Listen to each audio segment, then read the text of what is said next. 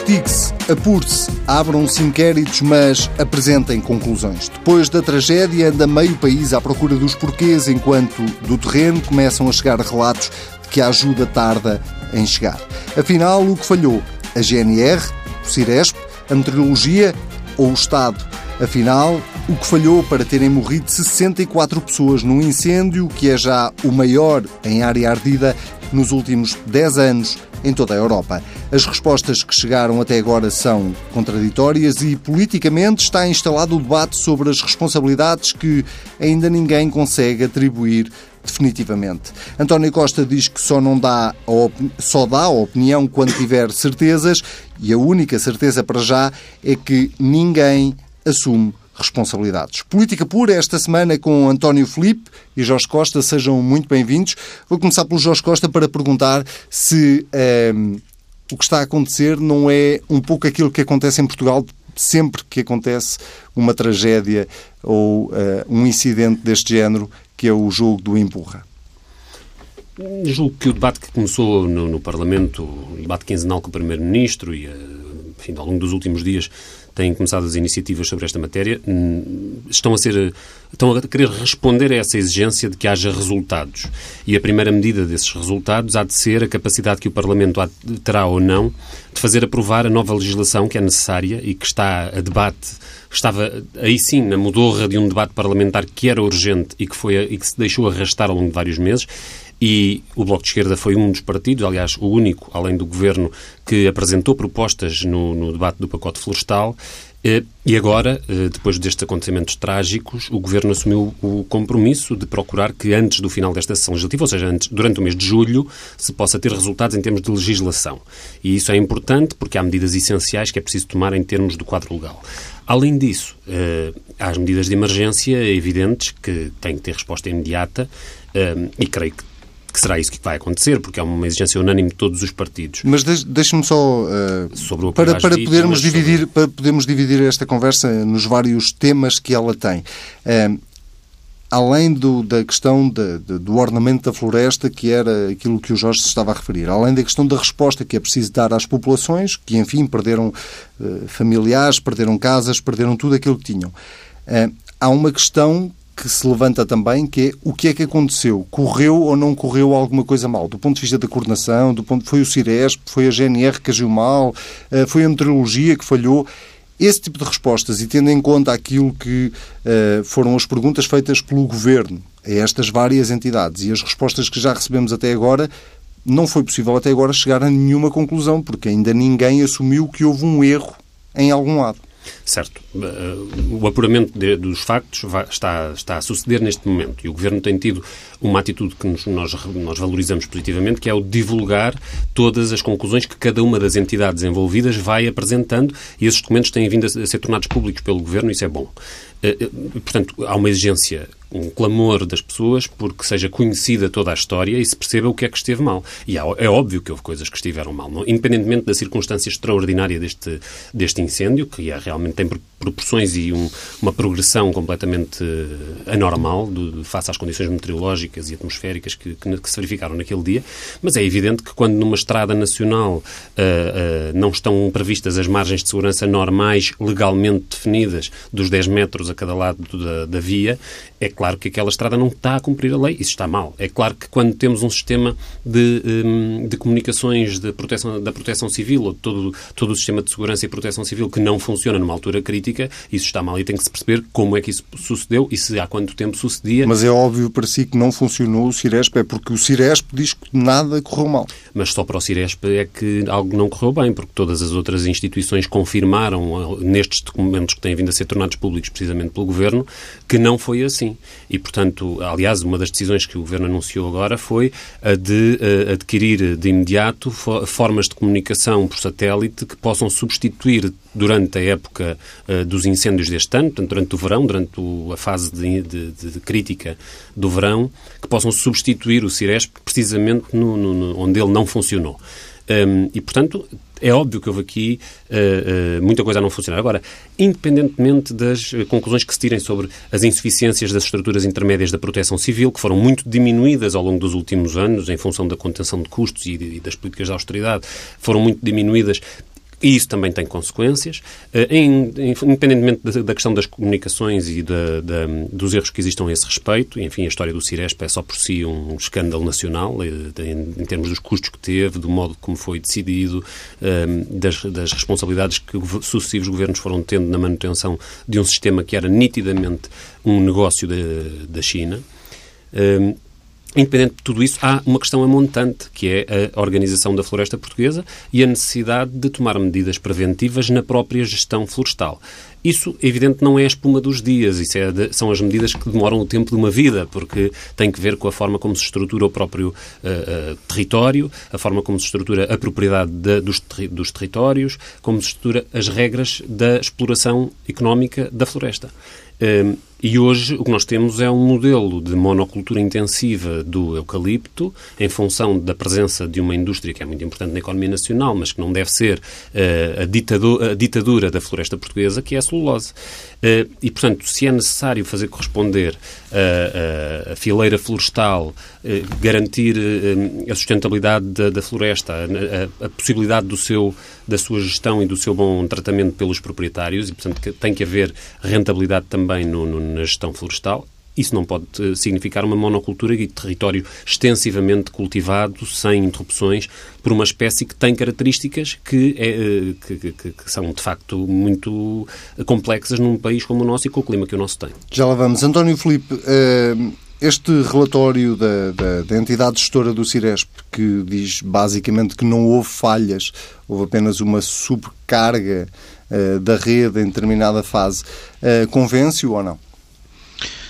Quer dizer, quem sou eu para me convencer? Quer dizer, evidentemente que esse, esse relatório tem que ser confrontado com versões diferentes, mas não na base de palpites, ou seja, tem que ser enfim, por entidades que, têm que intervêm no sistema, que são utentes do Ciresp e que, eh, que, também terão uma palavra a dizer eh, acerca eh, do que aconteceu naquele dia, se for possível apurar isso exatamente, ou da forma como o sistema tem vindo a funcionar, porque também temos, apesar de, enfim, de haver notícias muito contraditórias e haver de facto alguma confusão instalada acerca disso, mas tem havido de facto vários testemunhos de falhas no Ciresp, quer vindo de forças de segurança, quer vindo dos próprios bombeiros, e portanto é preciso apurar a fiabilidade do sistema em geral, neste e noutros dias, e depois, evidentemente, que este caso merece um, uma atenção muito particular, porque de facto há, há, há, que apurar as circunstâncias exatas em que uh, as coisas funcionaram ou não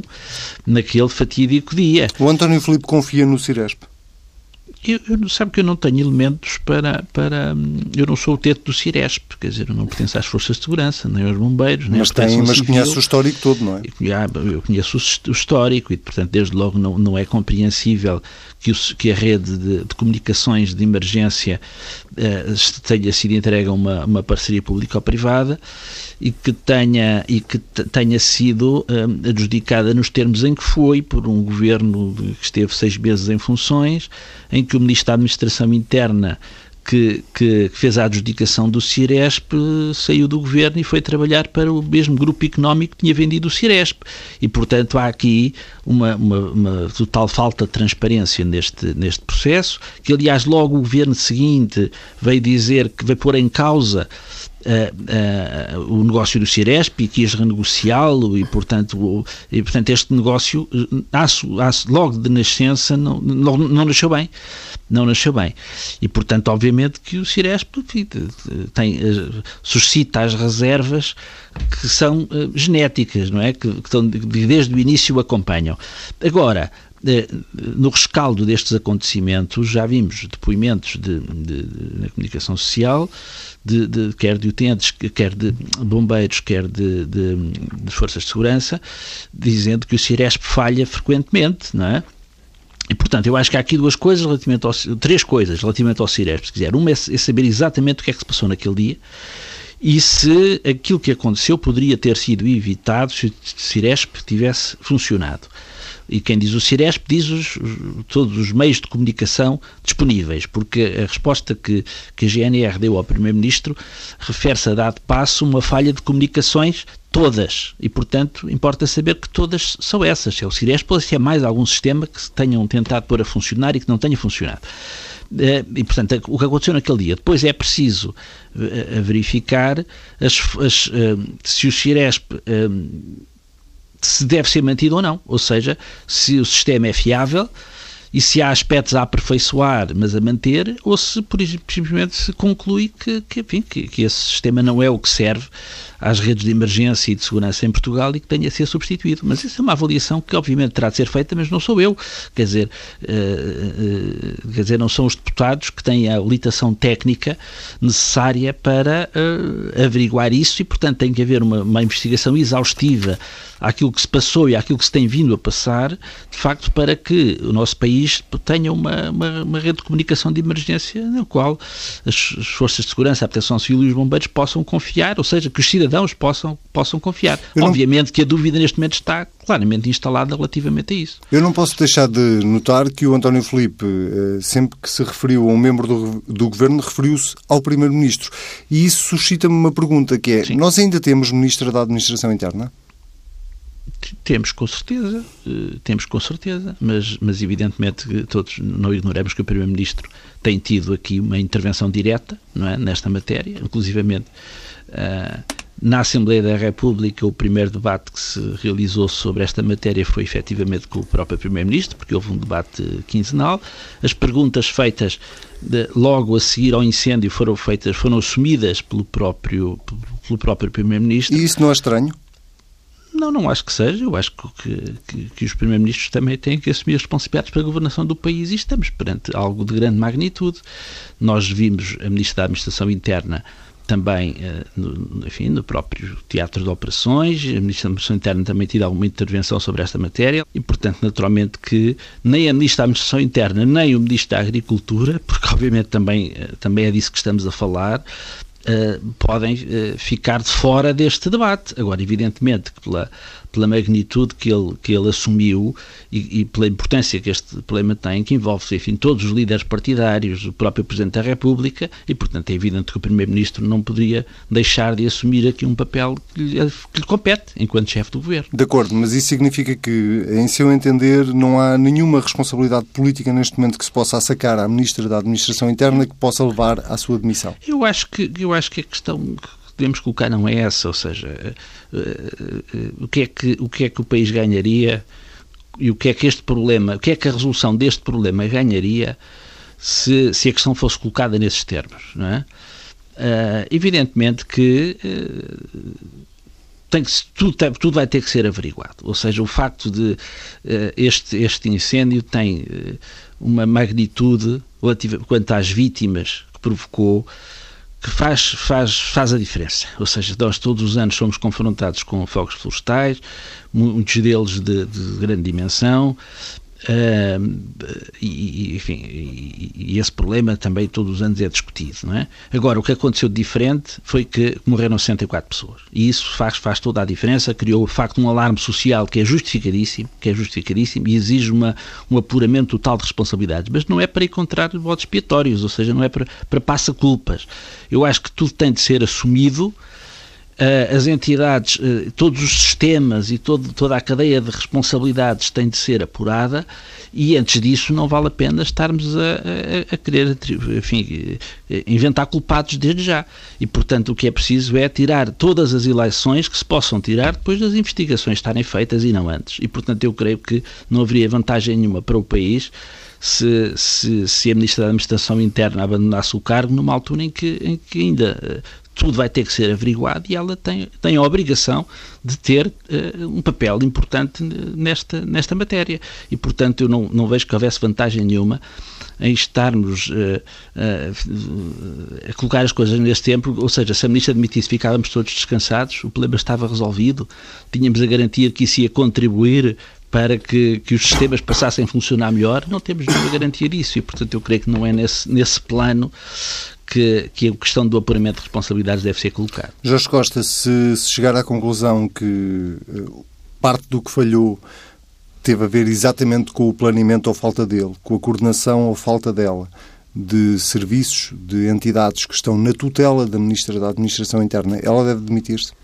Nós não vamos uh, pedir a demissão de ninguém por antecipação, certamente. Uh, não é por antecipação. Temos que esperar as conclusões de, tu, de, todas as averiguações que estão a ser feitas. E, portanto, há matéria que, que, que é grave e que tem tutela eh, do Governo e que tem que ser verificada em função das conclusões a que se chegue sobre cada escolha que foi feita em cada momento, cada ato, cada omissão e o que é que conduziu a que, naquele dia, eh, uma rede de comunicações de emergência da Proteção Civil e das, das autoridades não tivesse funcionado, que a gestão do, do tráfego na, de, de, naquela fase tivesse sido eventualmente eh, objeto de opções erradas por parte das autoridades com consequências dramáticas. Temos que verificar isso e saber em cada momento e em cada em cada hora daquele dia, se houve, e daquele dia e, e nas, nas escolhas anteriores da administração, se houve erros que tivessem tido com, com, eh, consequências destas proporções. Isso não foi feito ainda. E, portanto... Mas se é para si tão óbvio eh, que o Ciresp falhou, Uh, ora, o Ciresp está na tutela do Ministério da Administração Interna. Não cabe ao Ministério da Administração Interna, antes da época de incêndios, verificar se o Ciresp está em condições de funcionar quando chegamos à época de incêndios. É o que diz o António Felipe. A ministra está no lugar e está a contribuir, nesta fase, para apropriamento dos factos. Foi pedida, inclusivamente, à Inspeção-Geral da Administração Interna que verificasse ao longo do, dos últimos anos como é, quais é que foram as decisões e as comunicações que houve dentro da própria tutela a respeito do, do funcionamento do CIRES, para identificar essas, essas escolhas e essas insuficiências e se houve ou não comunicação sobre, esses, sobre, esses mal, sobre esse mau funcionamento. Não é a ministra da Administração Interna que anda a experimentar as linhas de comunicações ao longo do país. Mas se tivesse havido uma comunicação ao, ao gabinete do ministro sobre o mau funcionamento das linhas e nada tivesse feito, isso teria uma consequência e teria uma importância política que não sabemos se esse, se esse momento existiu ou não. E, portanto... Há um relatório de 2014, eh, que foi divulgado esta semana pela SIC, que demonstra exatamente algo próximo disso. Mas esta ministra não era ministra em 2014. Certo, mas de 2014 quando, até 2017 quando, esse quando, relatório não teve nenhuma consequência. E, apesar temos, de tudo, esta ministra é ministra há um ano e meio. Nós temos que verificar o que é que aconteceu e temos que conhecer os factos e as consequências políticas que os factos tiverem. A própria ministra o disse. Eh, ela terá, tirará as ilações devidas no momento em que forem conhecidos os factos. Posso só fazer uma pequena provocação, eh, e o posso era, era uma força de expressão. Se o governo fosse PSD-CDS, a postura do Bloco de Esquerda em relação a uma matéria como esta, em que morreram 64 pessoas, era igual? Era a mesma. Nós estamos a, a, a lidar com um caso destes, da magnitude que este tem, com a máxima responsabilidade. E pedir cabeças não é a forma mais uh, sensata, digamos assim, de uh, enfrentar um problema com, com, a dimensão deste. O meu ponto não é esse. O meu ponto é que já se pediram cabeças em Portugal em política, por muito menos em, em situações em que não tinha morrido ninguém. E neste caso morreram 64 pessoas. É só esse o meu ponto. Ou seja, podem-se pedir, pode-se pedir a admissão de, de, de, um ministro em função de, de, das mais diversas avaliações que se faça sobre o seu desempenho político. Neste caso em concreto, a minha opinião é que não há nenhum avanço nem no apuramento da verdade, nem na rápida resolução das condições do bom funcionamento da proteção civil, das instâncias intermédias que estão a falhar no, no, no sistema de proteção civil, no, eh, na preparação do, do, da época de fogos que está a começar daqui a meia dúzia de dias, não há vantagem nenhuma em uh, uh, demitir uma ministra para esse efeito. a pergunta é muito direta que é, o Estado falhou, independentemente da responsabilidade política, já ultrapassámos esse capítulo, o Estado falhou àquela população de Pedrógão Grande, de Ancião, de Castanheira de Pera, o Estado falhou. O Estado está a falhar eh, há muitos anos sobre a política da floresta e sobre a política para o interior.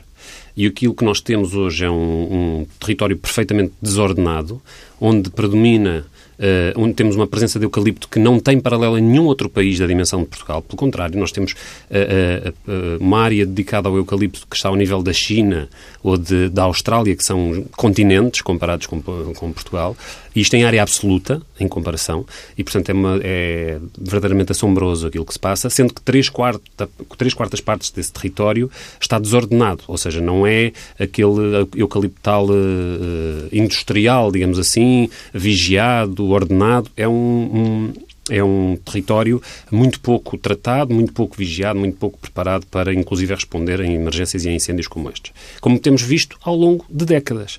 E, portanto, houve um abandono desse problema porque não foram tomadas medidas e não foram não houve os avanços que seria necessário ter antes das medidas de combate ao fogo e antes das medidas de prevenção de incêndios. Tinha que haver uma política florestal que garantisse uma resposta aos vários problemas da sustentabilidade da floresta, da, da exploração económica deste território, da sustentabilidade das comunidades do interior e que com isso pudéssemos ter orden, um ordenamento do território que nos protegesse do flagelo e da epidemia de incêndios que já sabemos há muitos anos que existe em Portugal. Nisso falhou. Isto falhou. E depois falhou... Na em... assistência, no combate, na emergência O Estado falhou? E falhou naquela, naquela circunstância, não teria havido 64 mortos. Se tudo tivesse corrido como, como deveria ser, não teríamos tido a mortandade que tivemos. E pelo menos as pessoas, certamente, muito.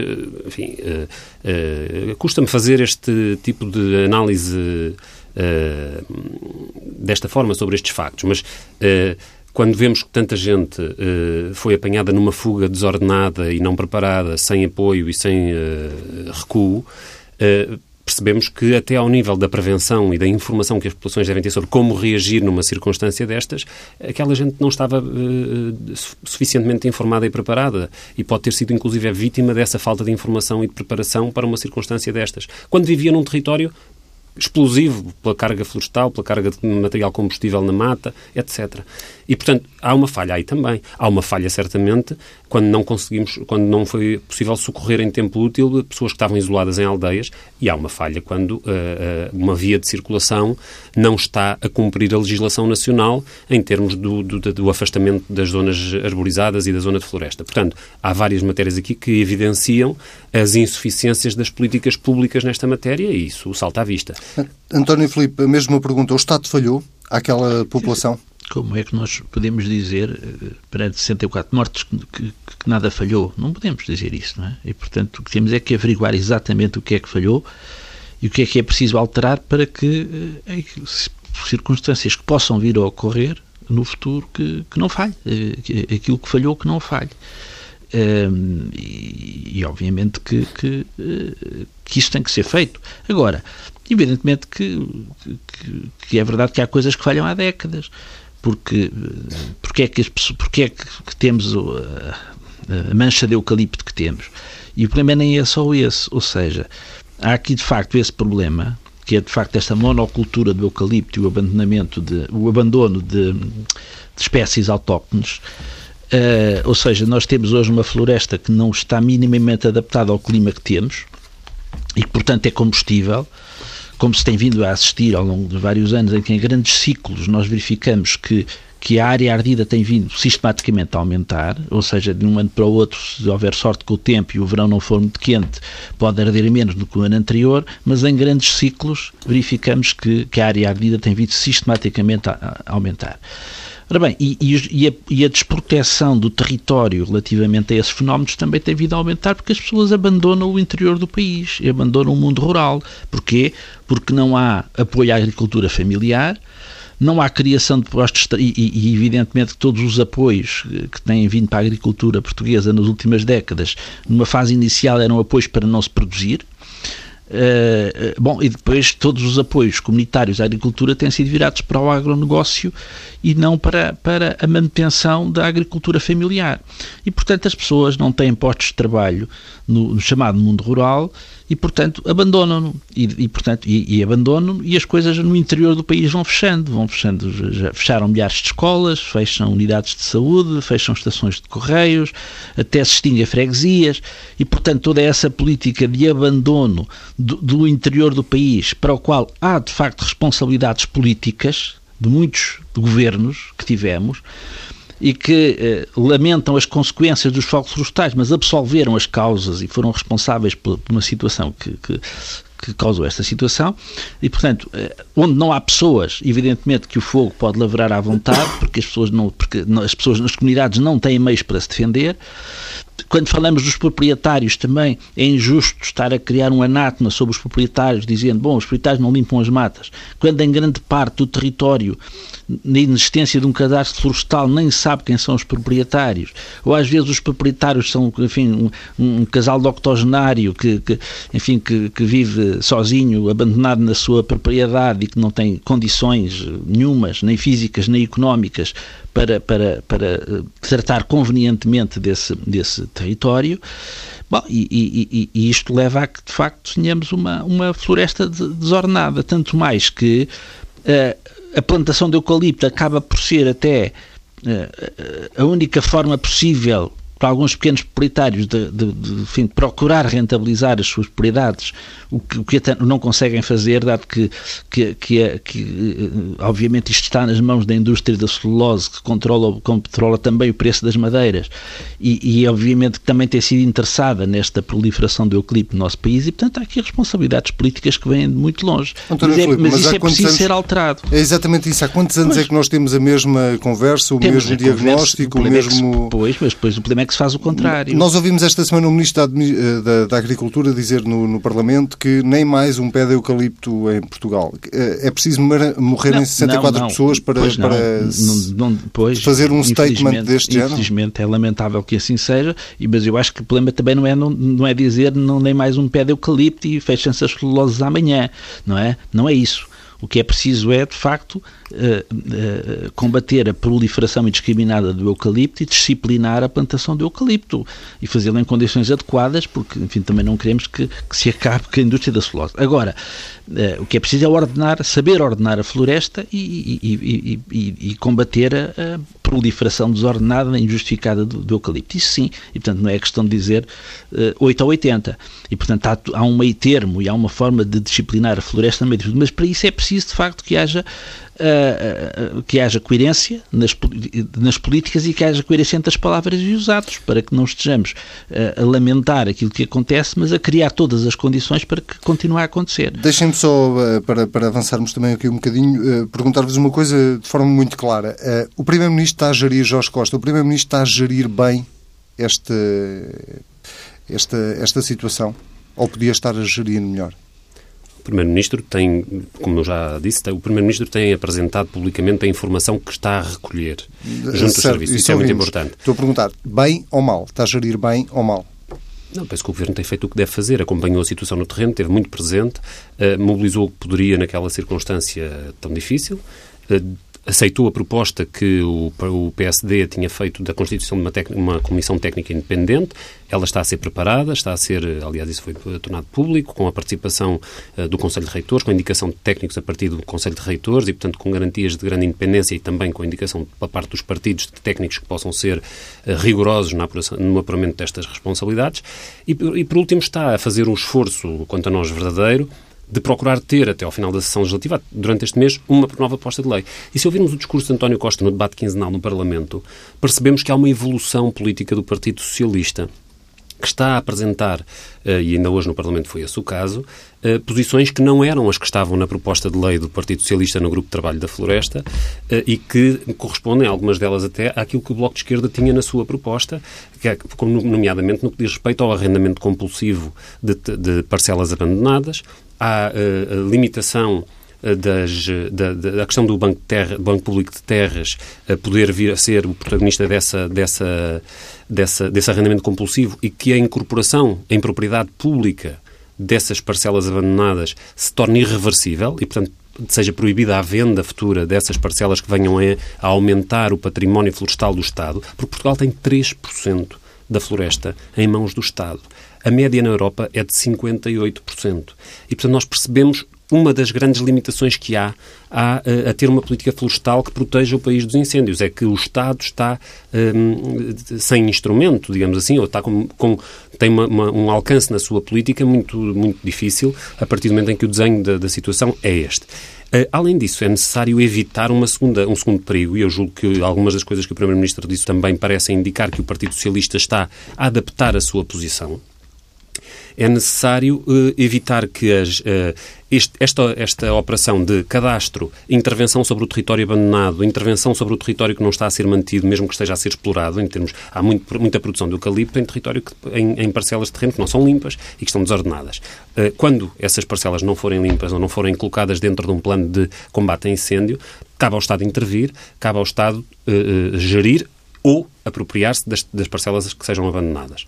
Neste caso, um, é preciso evitar que depois as sociedades de uh, uh, a agregação destas propriedades nas, nas, chamadas entidades de gestão florestal, em que se procure juntar os pequenos proprietários com as parcelas abandonadas de que o Estado venha a, a tomar conta e que, para que sejam rentáveis e para, terem, para ter planos de exploração que possam dar às pessoas o justo rendimento a que elas têm direito nas pequenas parcelas de terreno que têm, mas ao mesmo tempo fazê-lo com condições de sustentabilidade e assegurando que há, as espécies autóctones estão presentes, que não há uma monocultura do eucalipto, que não há extensões de monocultura, que, há, que são postos os aceiros e as separações para haver combate ao fogo que seja eficiente, que são postas as, as, as, via, que as vias de acesso e que a limpeza da mata é feita com, as, com a regularidade necessária.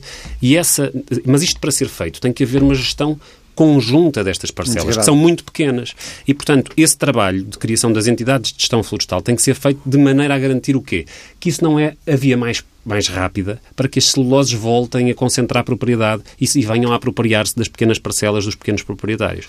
Essa, essa, essa, essa garantia tem que ser dada, tem que fazer com que estas entidades de gestão florestal sejam uma oportunidade para não só regularizar o uso da terra, como para ter uma produção florestal eh, eh, sustentável e, e, e segura, como ainda para dar eh, condições de viabilidade económica a favor da comunidade e não para concentrar mais a propriedade e mais o rendimento desta fileira. Muito bem, vamos só. Nós temos já muito pouco tempo uh, neste programa, mas é inevitável abordarmos também este assunto, não só porque está interligado, como foi um dos factos que marcou a semana. As declarações de Pedro Passos Coelho, quando se deslocou a Pedrógão Grande e se referiu um, a um conjunto de suicídios que afinal não aconteceram. António Filipe.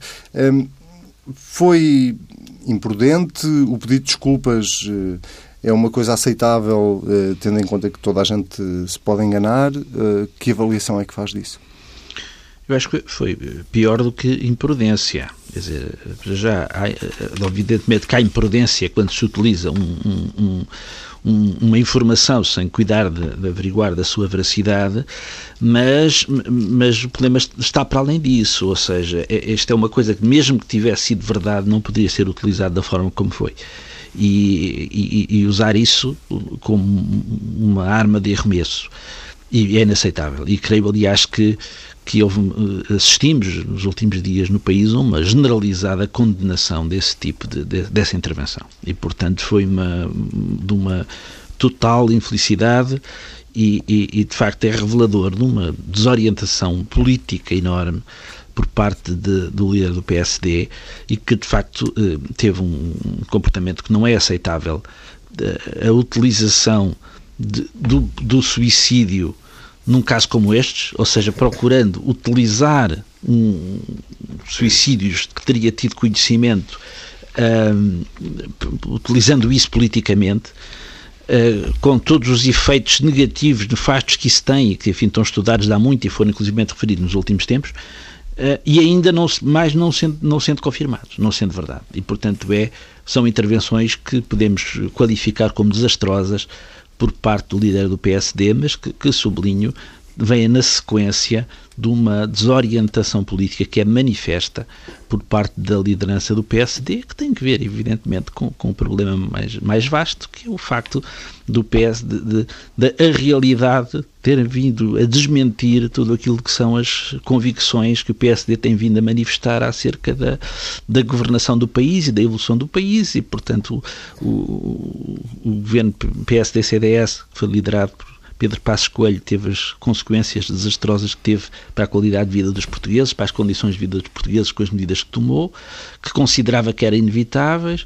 Quando, eh, quando, se, eh, quando começou a nova a solução governativa que temos eh, atualmente, vaticinou o pior dos mundos para Portugal, consequências desastrosas que iriam ter a inversão das políticas que levou a cabo e, portanto, perante o desmentido cabal pela realidade daquelas têm sido as suas convicções políticas sucessivamente, sucessivamente reiteradas, temos vindo a assistir a um, uma desorientação total da liderança política do PSD de que este é um do mais recente e, verdadeiramente desastroso exemplo. Mas acha que a direita tem feito, a direita agora em geral, PSD e CDS, tem feito um aproveitamento político desta tragédia?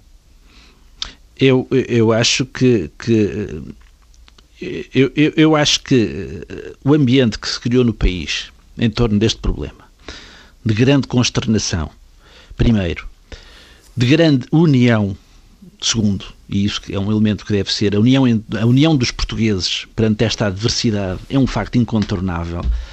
E eu creio que isso eh, dificultou imenso, ainda que alguém quisesse usar a questão dos incêndios e das mortes neste incêndio como arma de arremesso político, teria uma grande dificuldade em fazê-lo e seria condenado quase unanimemente pelos portugueses. Portanto, acha que eu não fizeram isso, porque não conseguiram? Eu creio que isso também se verificou. Eu não faço esse, esse juízo de valor. Eu acho que, de facto, quem o quisesse fazer ficaria uh, muito mal visto perante os portugueses. E creio que, e creio que uh, o, uh, essas afirmações do Primeiro-Ministro foi aquilo que mais se aproximou desse aproveitamento político e teve, de facto, o primeiro-ministro si, do, do, líder do PSD. líder do PSD, o ex-primeiro-ministro, e teve eh, contra si, de facto, o repúdio quase generalizado dos portugueses perante essas afirmações. Jorge Costa, o pedido de desculpa resolve? Bem, uh, isso é a avaliação que, que Passo Escolho tem que fazer, se se considera em condições, depois deste pedido de desculpa, uh, para, para, para, intervir publicamente sobre este tema e, enfim... Eu não Acha diria que ele muito... não devia voltar a intervir sobre este tema? Ele é o líder do PSD e, enquanto for, cabe-lhe intervir sobre este tema. Não, não, não acho Enfim, isso, esse, essas declarações ficam com passo escolha. É um momento de extrema infelicidade. De extrema infelicidade porque caiu na pior tentação. E, e, e, e não foi, digamos assim, por falta de aviso, porque isto é para as pessoas que passaram por esta experiência, o sofrimento é, deve ter sido indescritível e nenhum de nós que não esteve lá estará em condições de fazer. Mas foi um choque para o país inteiro, como o António Filipe já disse, e um momento de união e uma, uma emoção partilhada e que levou até à ação solidária muitas e muitas pessoas. E isso tinha levado, desde o primeiro momento, a uma grande, uma grande exigência de contenção. Aliás, ela começou por, por, por se expressar em relação à comunicação social e à exibição uh, de, sensacionalista que poderia ocorrer de, desta tragédia. E essa exigência de contenção foi muito clara desde o início, porque as pessoas reagiram mal a alguma exploração que foi feita por alguns órgãos de comunicação social em relação à tragédia. Uh, uh, houve uma reação muito veemente das pessoas rejeitando esse, essa exploração, rejeitando essa exibição uh, mediática. E, portanto, percebeu-se que o clima não era eh, de molde a que qualquer agente político se apresentasse para fazer eh, disputa partidária em torno desta questão. Isso não quer dizer que não haja um debate político profundo sobre as visões, a visão diferente que cada partido terá sobre as soluções a adotar e as pessoas saberão distinguir entre um debate sobre alternativas e, uma, e um aproveitamento das emoções das pessoas. Ora, eh, quando caiu na tentação de procurar explorar as emoções das pessoas, Passo Escolho foi extremamente imprudente. Não apenas porque errou, porque era tudo, porque aparentemente nada daquilo batia certo, nem, a, nem, os, nem os, os supostos suicídios, nem as tentativas, nem a falta de apoio psicológico no terreno, que afinal parece que está presente. Portanto, tudo isso nada batia certo. Mas mais do que isso, percebeu-se que ele tinha caído na tentação do aproveitamento político. E aí as pessoas uh, tiram rapidamente a sua conclusão e, enfim, pedir desculpas foi o mínimo que se lhe podia exigir e, fez-me bem em apresentá-las. Muito bem. Jorge Costa, António Filipe, muito obrigado. O Política Pura desta semana fica por aqui. Já sabe, pode ouvir as vezes que quiser, basta ir ao site tsf.pt. Se quiser comentar, basta usar o hashtag TSF Política Pura. Até para a semana.